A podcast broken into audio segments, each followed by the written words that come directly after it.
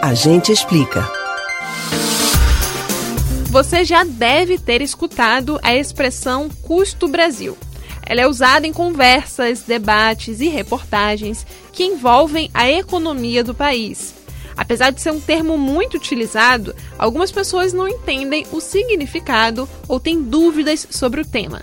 Descubra o que significa custo Brasil e o que envolve esse termo no A Gente Explica de hoje.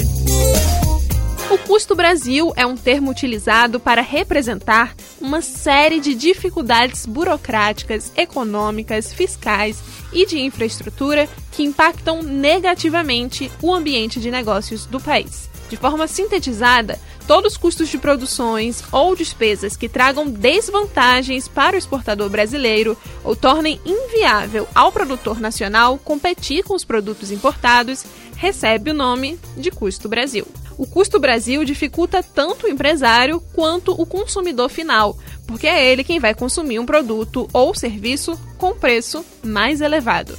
Burocratização, baixa infraestrutura, carga tributária elevada e outros fatores podem ocasionar o custo Brasil. Um exemplo claro de quando o custo Brasil dificulta o empreendedor é quando a alta carga tributária para abrir um negócio, por exemplo, faz com que eles desistam de outros negócios, diminuindo a maior concorrência no país.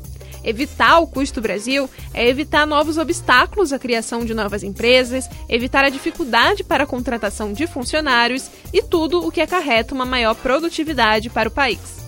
Você pode ouvir novamente o conteúdo do Agente Explica no site da Rádio Jornal ou nos principais aplicativos de podcast: Spotify, Deezer, Google e Apple Podcasts.